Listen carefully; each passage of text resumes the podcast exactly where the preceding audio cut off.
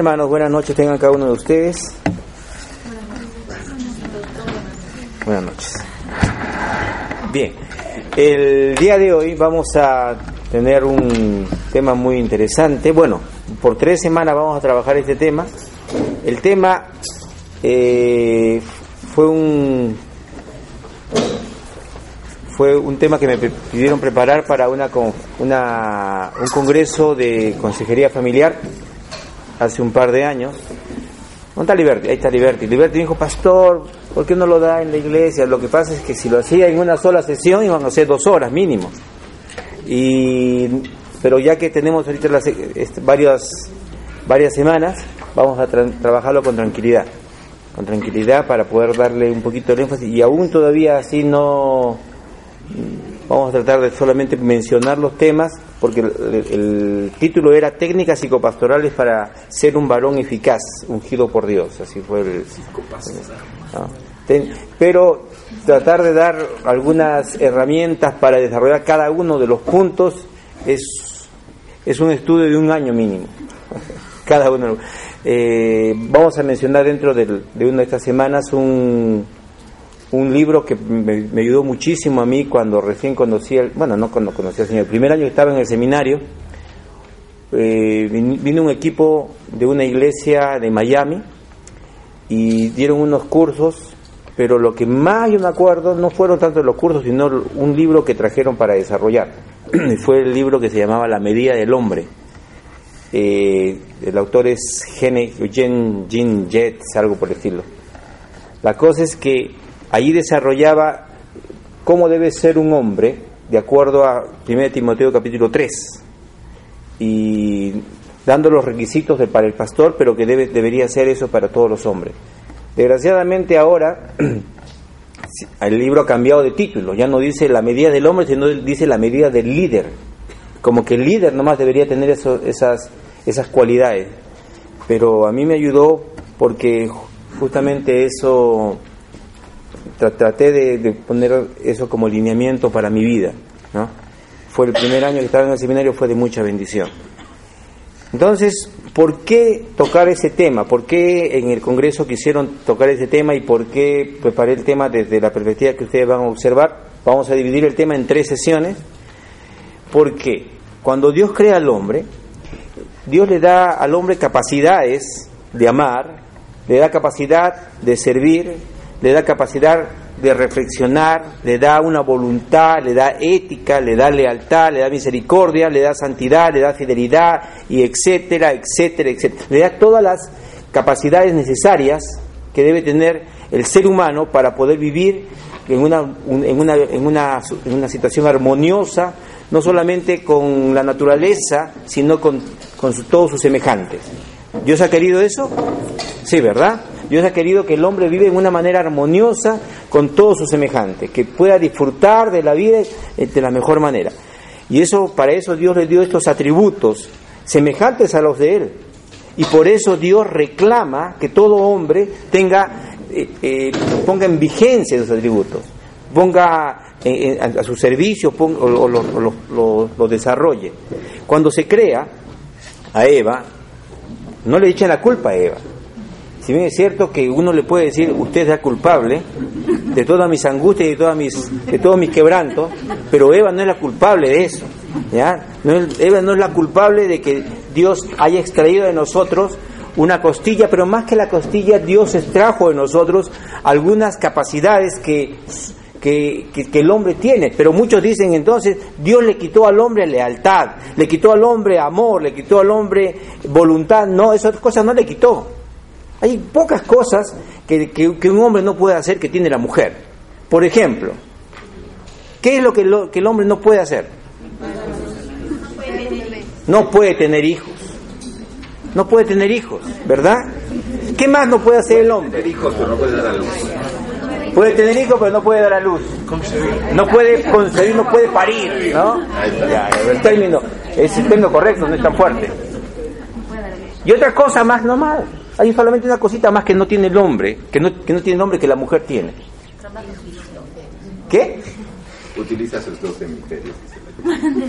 Tiene que ver con eso y eso le da a la mujer algo que nosotros le, le damos como identificación a los. ¿No? No. Intuición. La famosa intuición femenina es algo que, como que es un radar que, los hombres hemos casi perdido por el hecho, algo tenía que, que- afectar. El hombre puede tener la capacidad de darse cuenta, pero su, su llamémosle, darle mayor énfasis a la objetividad, pierde. Siempre que cuando uno quiere enfatizar una cosa, va a descuidar otra, ¿cierto o no cierto?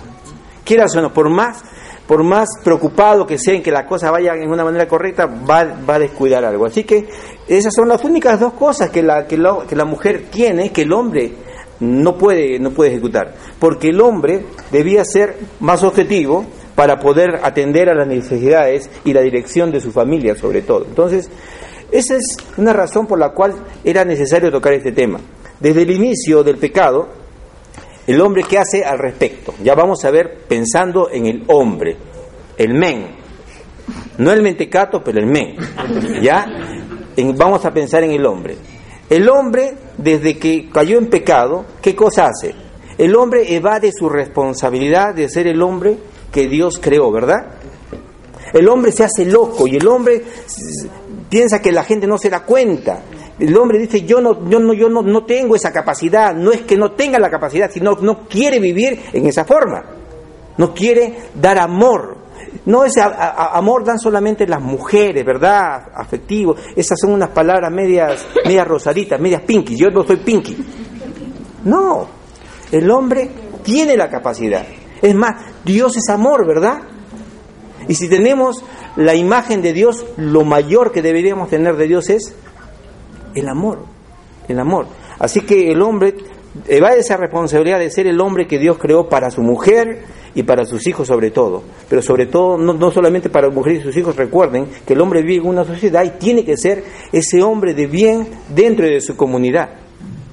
Jeremías capítulo 5, versículo 1, Jeremías aproximadamente viviendo entre los años 650 al 585, Jeremías dice, recorred las calles de Jerusalén y mirad ahora, dice, informaos y buscad en sus plazas a ver si halláis un solo hombre.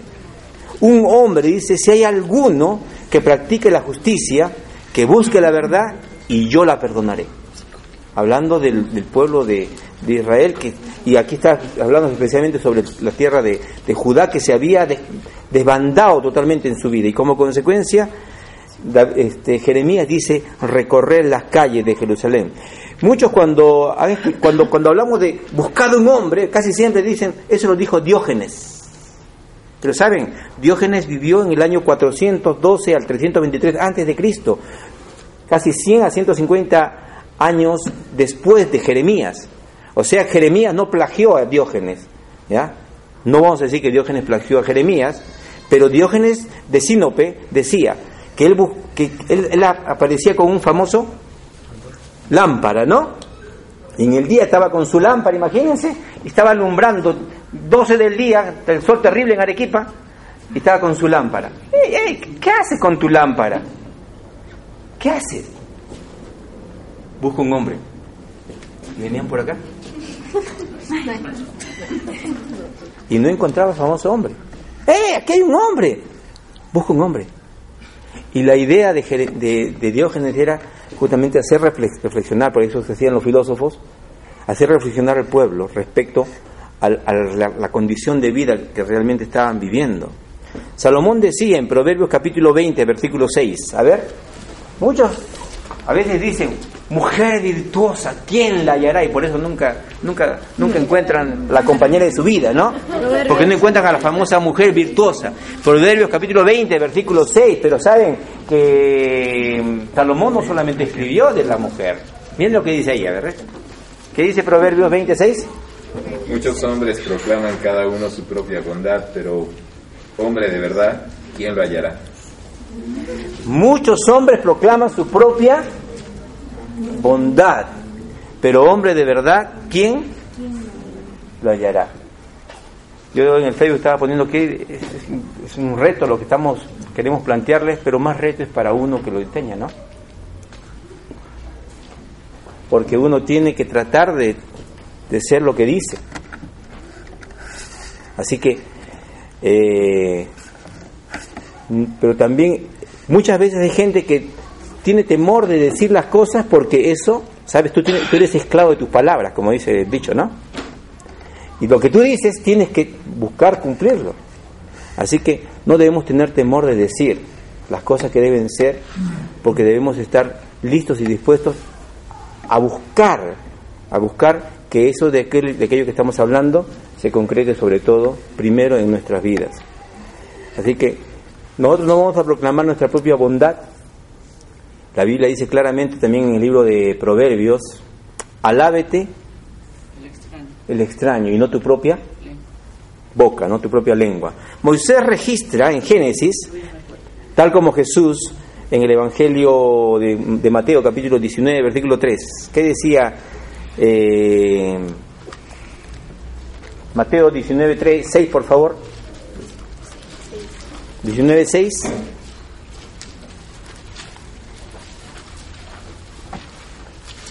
que no son ya más dos, sino una sola carne.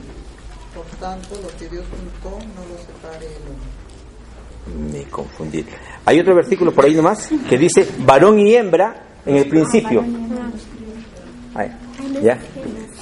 No, también está en, Mateo.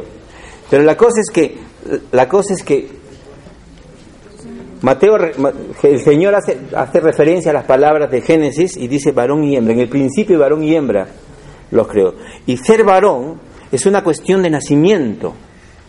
Cuando Dios creó al, ser humano, no creó a Adán y a Eva y a no sé quién más. No, solamente creó varón y hembra. Y no estamos aquí ni burlándonos ni siendo homofóbicos, simplemente diciendo lo que Dios hizo. Todo el mundo ve, ¿verdad? la constitución física de la persona y sabe que este es una mujer y este es un hombre.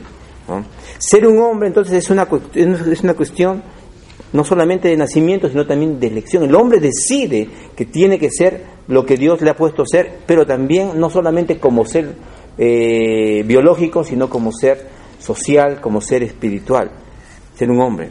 En toda la historia, dice Dios, y la sociedad han buscado hombres y también han buscado mujeres, pero que vamos a centrar nuestra atención en los hombres, que se despercudiquen, ¿no? que despercudi, despercudiéndose. Despercudiciarse, despercudiéndose de su egoísmo natural, estén dispuestos a hacer aquello para lo cual fueron creados y lograr lo que se había pensado con ellos. Dios ha tenido, ha hecho un proyecto y, el hombre tiene todas las capacidades para hacer algo maravilloso, pero muchas veces se, llena de prejuicios y, no quiere hacer.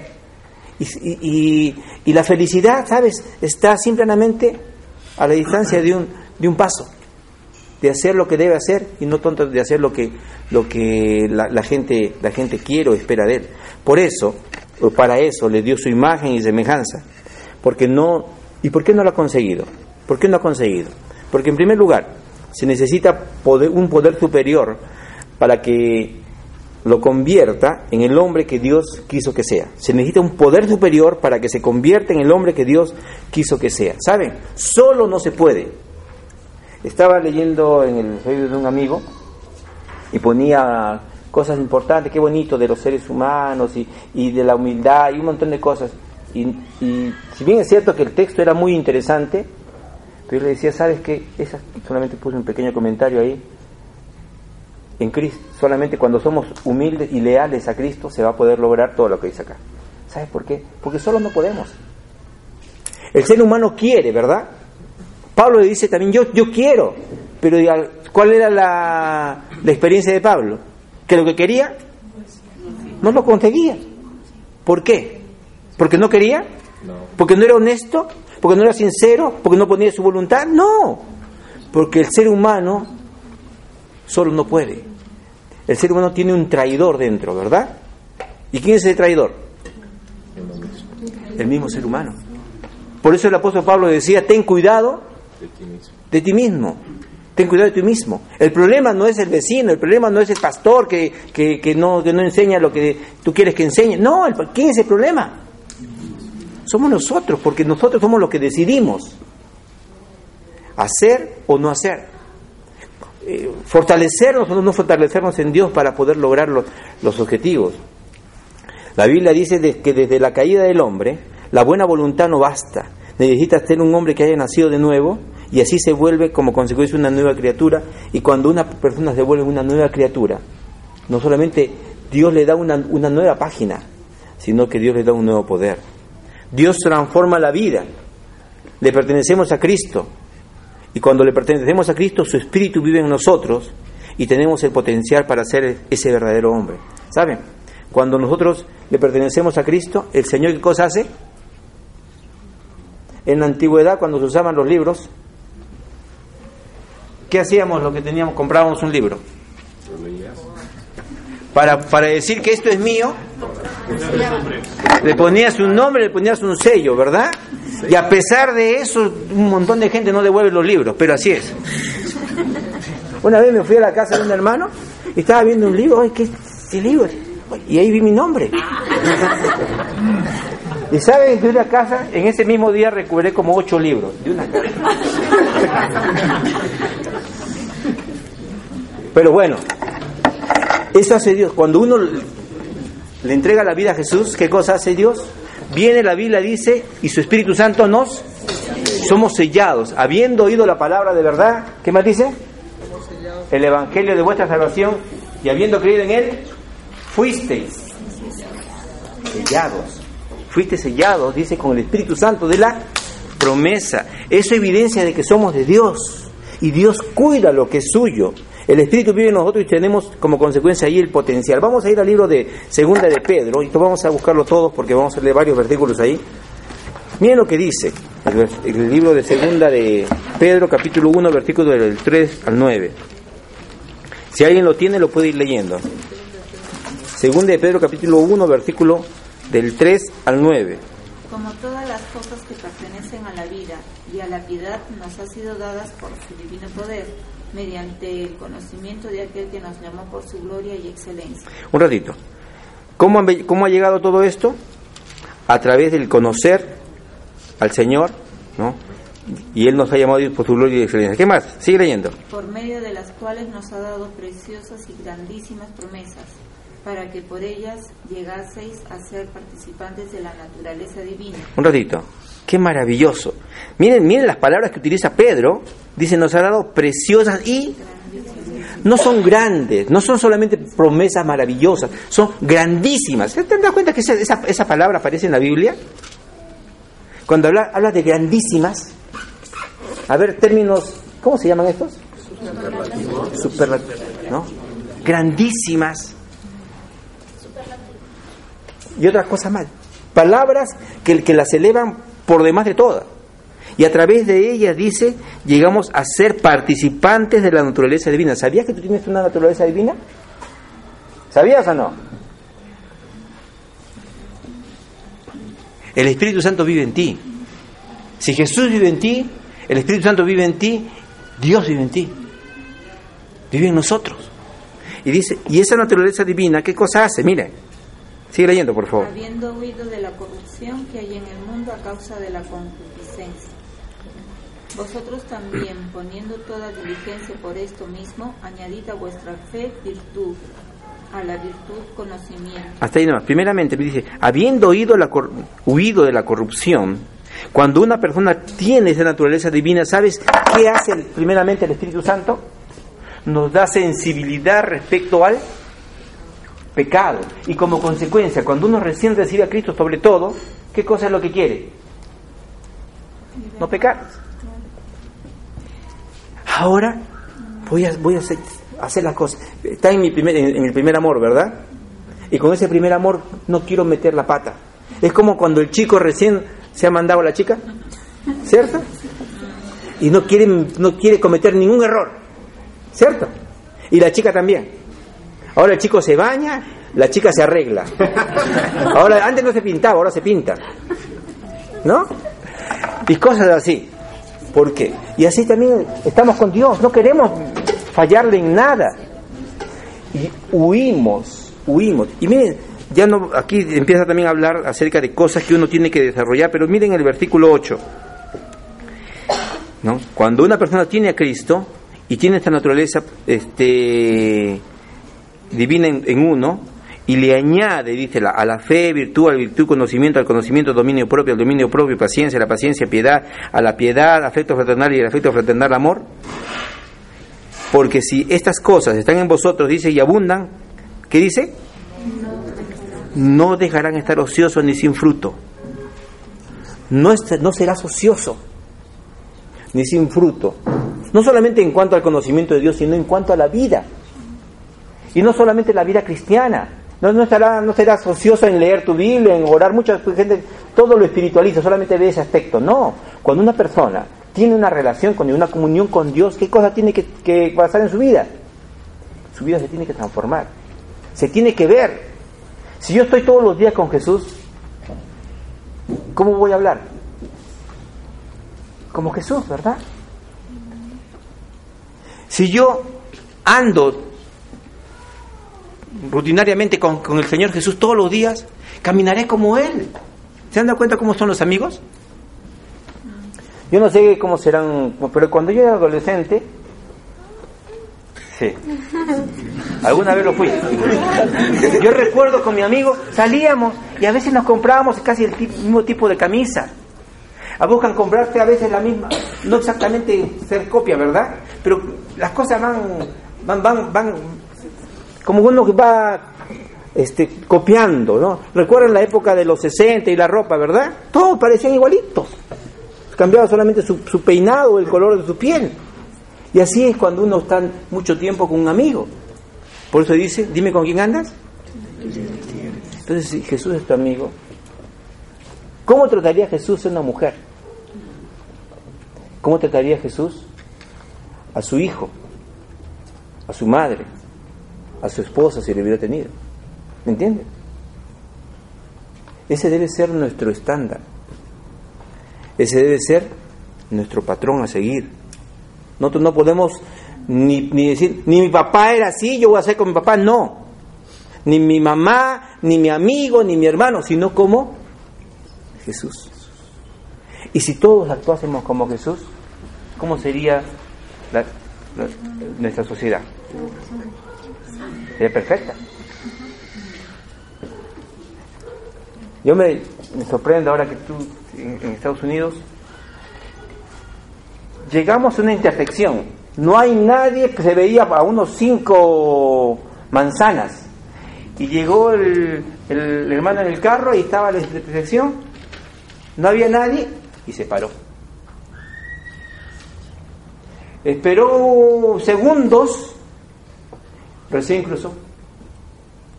Llegó y por, en otro momento llegó otro y llegó otro y ¿saben qué, qué hicieron? Se separaron.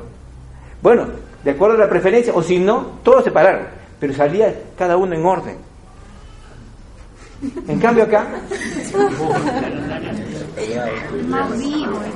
es el, más, el que se mete... Y bueno, no hablo de la, de la metropolitana que uso casi todos los días yo.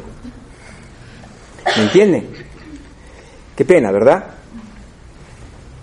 Nosotros pensamos que tenemos que hacer la política del más vivo. Y por eso nuestra sociedad está como está. Se necesita entonces un poder superior. ¿Saben para qué? Para decir, voy a respetar a pesar de que no esté la autoridad. A pesar de que no esté la autoridad, pero eso es solamente cuando el Señor vive en uno. Y aún así todavía metemos la pata, ¿verdad? No soy justo. Hace falta valor para ser un hombre de verdad, ¿verdad? La verdad, el honor, la integridad y sobre todo el amor también es necesario. Jeremías decía, si te convirtieres, yo te restauraré. Si entresacares lo precioso de lo vil, serás como mi boca. Miren, es, conver- es- esa persona que, que va a marcar la diferencia, ese hombre de verdad es uno que es convertido. Es uno que ha decidido dejar sus malos caminos y vive para Dios y su familia. Y esta maravillosa promesa del Señor sucede cuando sacamos lo precioso de lo vil, porque todos podemos sacar algo maravilloso de lo vil. Dice, es una persona que ha dejado de confiar en sí, en sí mismo o cualquier otro hombre, solamente confía en Dios. Por eso, el efecto de la conversión del hombre será la restauración con, a la comunión con Dios y con todos los que tiene en su entorno, con su esposa y con sus hijos. Este hombre de verdad tiene que ser firme y tiene que influir. La Biblia dice, conviértanse ellos a ti y tú no a ellos. Vamos a Jeremías. Todo está en Jeremías, capítulo 15. Jeremías capítulo 15, versículo 19. ¿Alguien lo lee, por favor? A ver, Jeremías 15, 19. Por tanto, así dijo Jehová, si te convirtieres, yo te restauraré, y delante de mí estarás, y si entre sacares los precios de lo vil, lo precioso de lo vil, serás como mi boca, convirtiéndose ellos a ti, y tú no te conviertes a ellos. Si te convirtieres, si tú te entregas a, a Jesucristo, dice, ¿no? ¿Qué va a pasar Dios? Dice, te va a restaurar. Va a restaurar. ¿Sabes? Cuando nosotros, cuando, cuando el Señor viene a nuestra vida, no importa lo que pasó atrás. La Biblia dice, Él nos va a restaurar. No estoy hablando de una restauración económica, aunque Dios puede bendecir muchas cosas, ¿no? Pero Dios nos va a restaurar, va, va a hacer que, que, que aquel hogar que tú soñaste o la familia que tuviste quizás pueda arreglarse. Tú mismo como persona puedas ser restaurado y antes, ahora ya nadie te respetaba porque no confiaba en ti para nada, ahora pueden ver una nueva persona y como consecuencia pueda restaurar no solamente tu imagen ante los demás, sino sobre todo ante Dios. Dice, yo te restauraré y delante de mí estarás. Miren lo que dice Dios. Y si te entresacares lo precioso de lo vil, serás mi boca, dice el Señor. Conviértanse ellos a ti y tú no te conviertas a ellos. Entonces, estamos viendo en primer lugar que esa persona que quiere ser un varón de Dios eficaz, ungido por Dios, tiene que ser una persona que tenga un encuentro personal con Cristo, que tenga un poder sobre él. Y ese poder es el poder de Dios. Es interesante que la palabra, la palabra poder, cuando dice el Evangelio de Dios es poder, ¿recuerdan en, en, Romanos? ¿Cuál es la palabra griega que aparece ahí? Dinamis o dinamo. Dinamita. La palabra de Dios dice es dinamita. Y la palabra de Dios cuando llega a nuestra vida romperá todo lo que hay dentro de nosotros y nos transformará. O estaba viendo justamente un documental de cómo este, quisieron avanzar del, este al oeste en, Estados Unidos y cómo se interponía gran, las grandes montañas de, de, roca sólida, ¿no?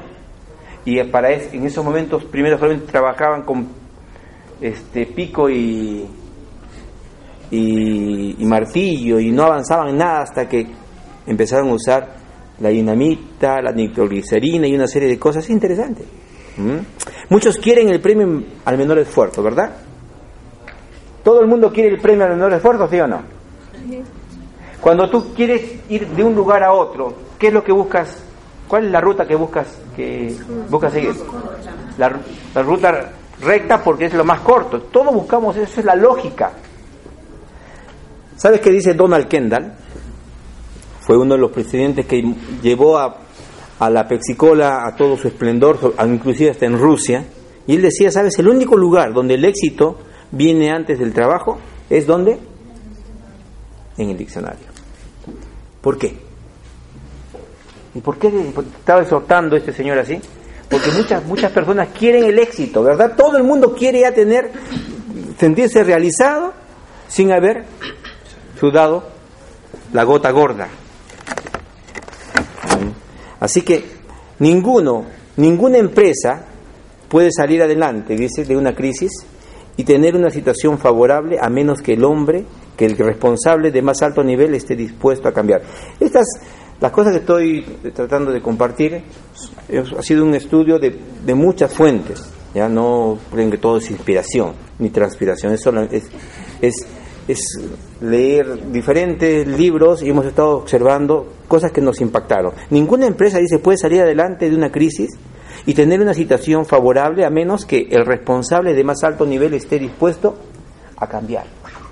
Estaba leyendo justamente que muchas veces hay muchos, muchas familias donde el chico o uno de los hijos ha, ha estado metido en drogas o algún otro vicio y a veces mandan al chico a terapia.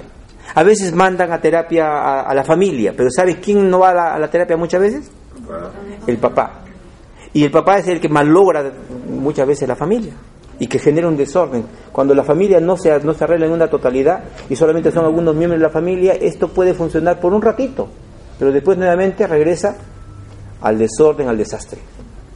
Por eso dice el representante de más alto nivel. Si en una empresa, por ejemplo, hay algunas empresas que tienen, que se ven las falencias y mandan a su, a su personal a capacitar, pero el director, el presidente de la empresa no va, no se entera y como consecuencia le van y le comunican lo que han descubierto y él no, no está convencido. ¿Saben qué pasa?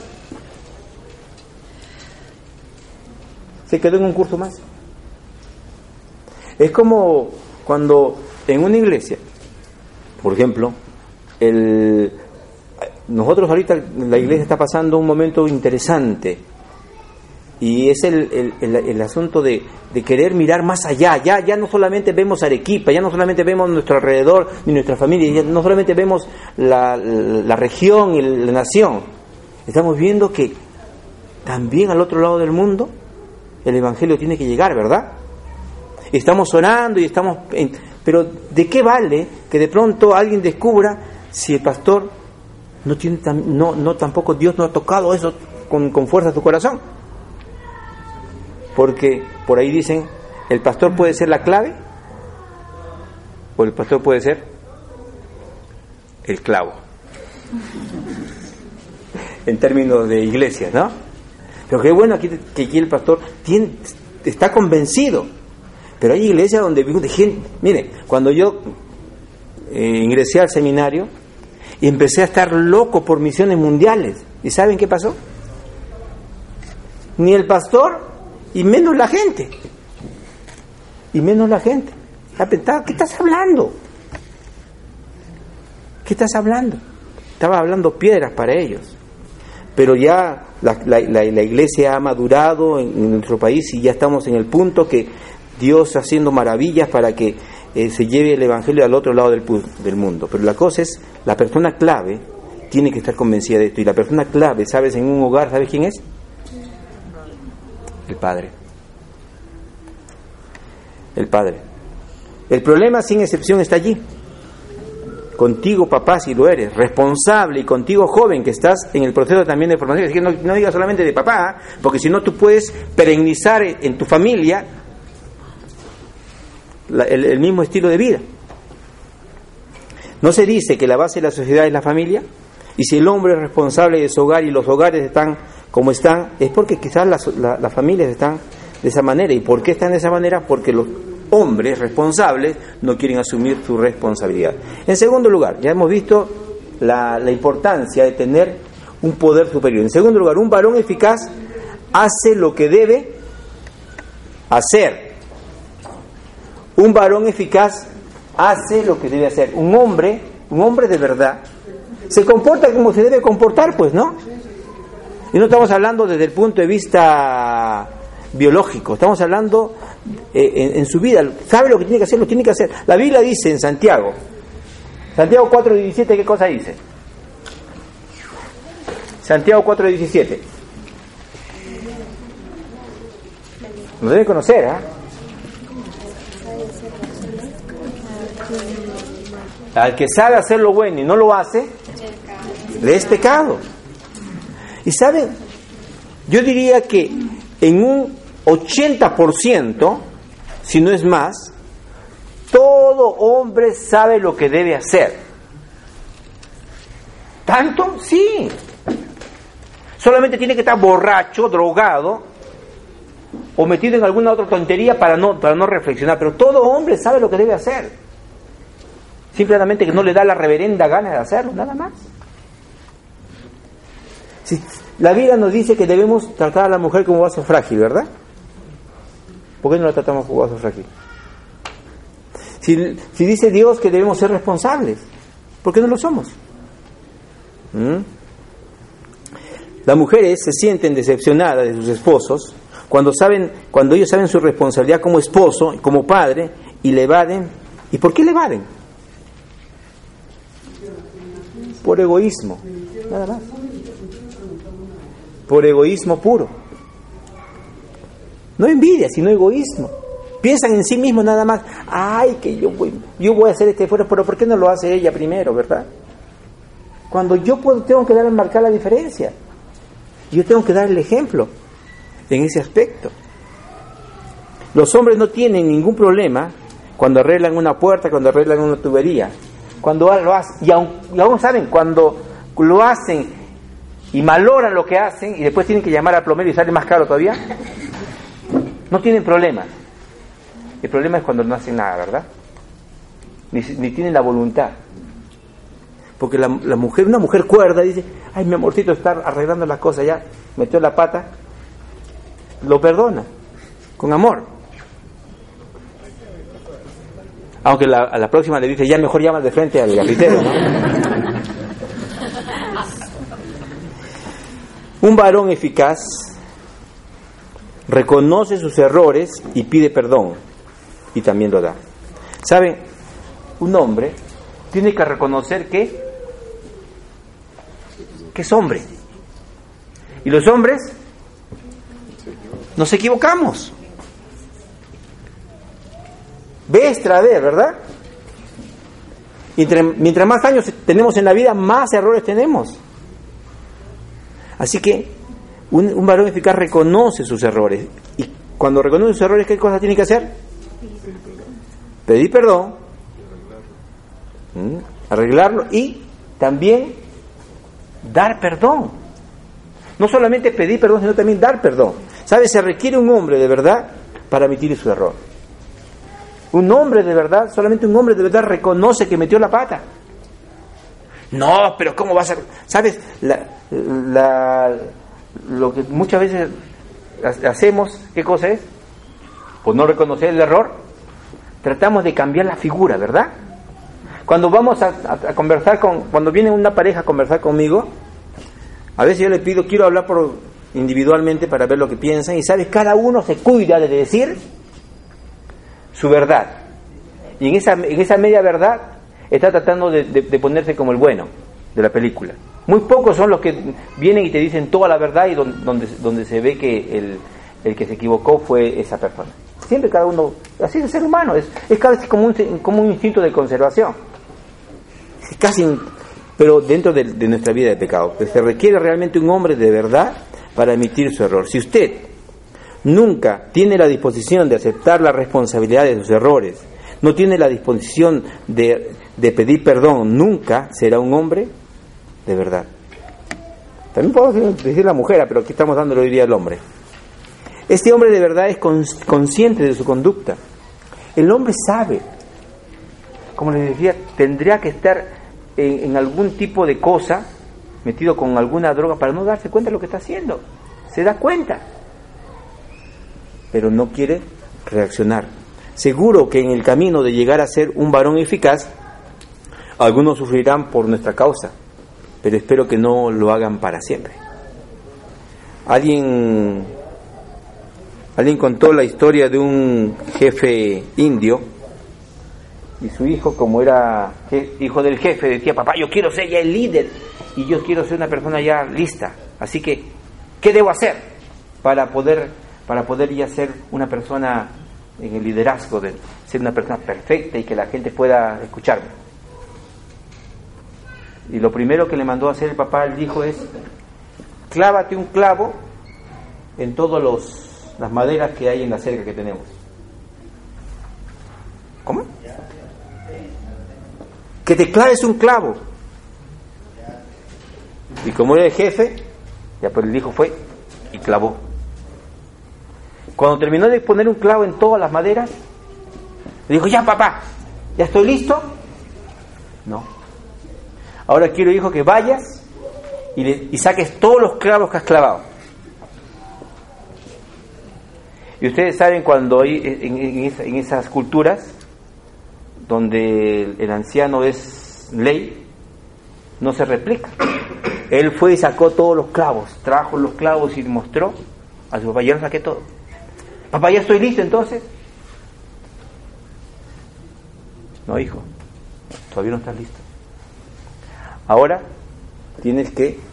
Y, cuando, y el hijo le dijo, papá, pero ¿sabes que todo, donde hemos puesto los clavos es feo? ¿no? Hay un hueco en cada uno de, esos, de esas maderas. ¿Puedo ir a, ir a, ir a, taparlos para que, quede, para que quede mejor? Y el papá le dijo, no. Pero pa- papá, ¿por qué? Porque sabes que en el camino a- al que tú llegues a ser un, un- un gran líder, hay muchas personas que van a sufrir por tu por tu inmadurez, inexperiencia y esas esas huellas de los clavos que has dejado te van a hacer recordar lo que tú puedes haber, todo el daño que tú puedes haber hecho. Entonces, uno que llega a ser alguien de, bien, no necesariamente toda la vida ha hecho todo lo, correcto. ¿Hemos metido la pata o no? Muchas veces. Y a veces con las personas que menos hubiéramos querido, ¿verdad? Hoy, ¿Con quién más hemos metido la pata los padres? Con los hijos mayores, ¿no? Por eso, imagínense.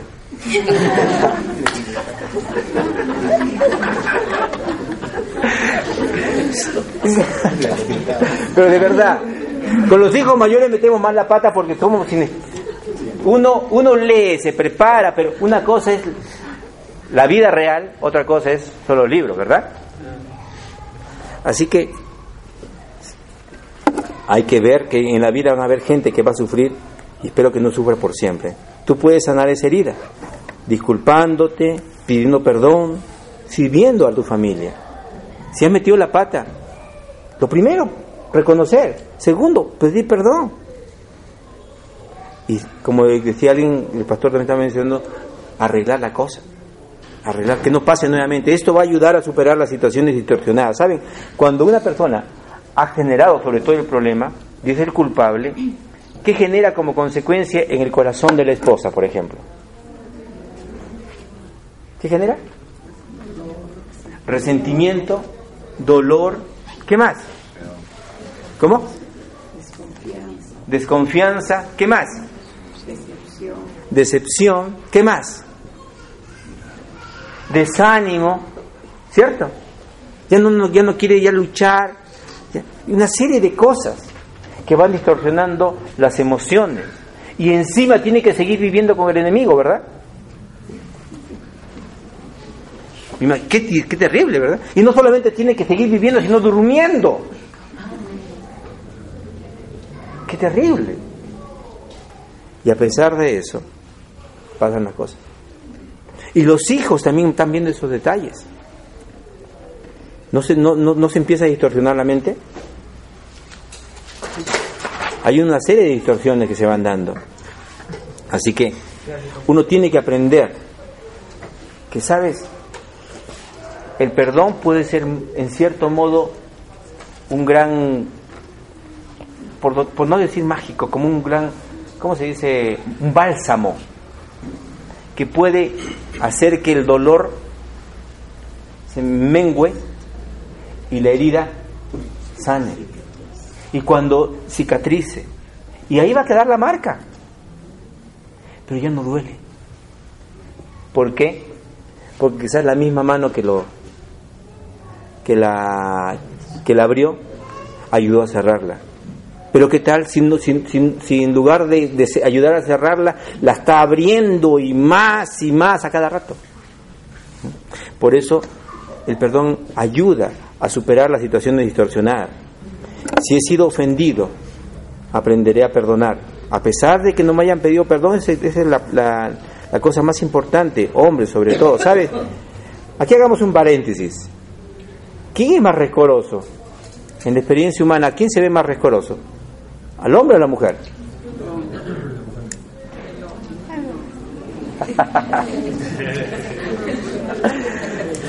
Según los estudios, mis queridas hermanas, las mujeres son más rencorosas que los hombres. ¿Ya?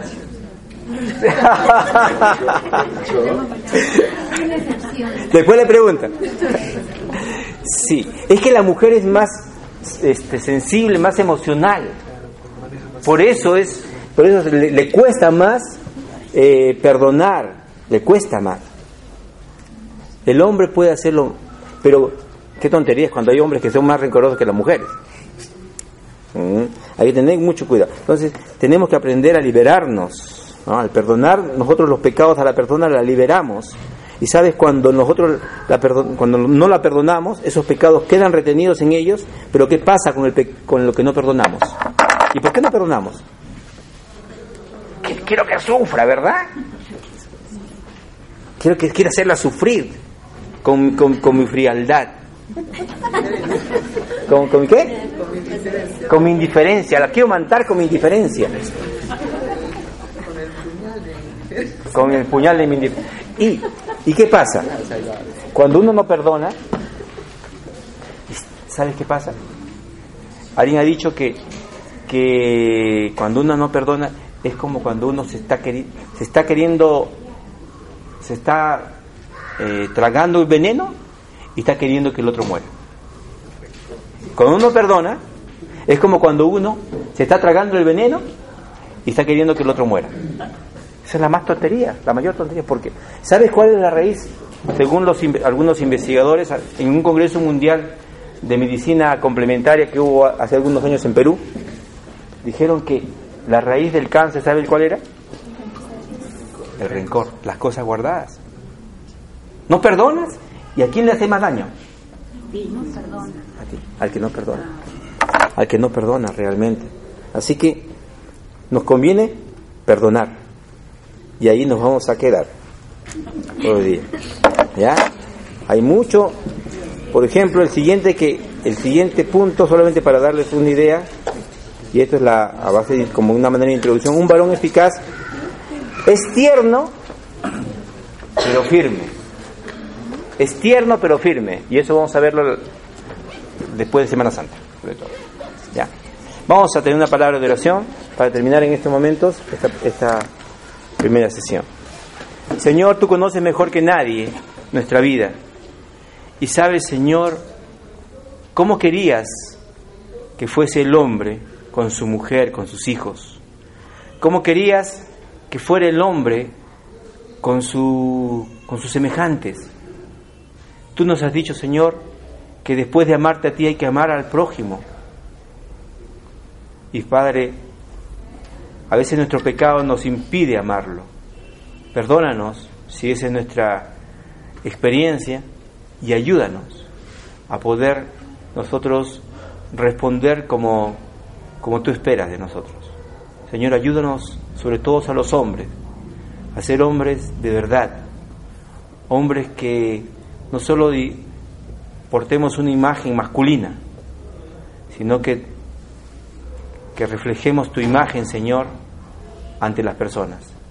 Que hablemos como, hablabas, como hablaste tú mientras estabas aquí en la tierra, que tratemos a nuestros semejantes como trataste tú a los demás. Señor, en tus manos te encomendamos a cada uno, en el nombre de Cristo. Amén. Amén.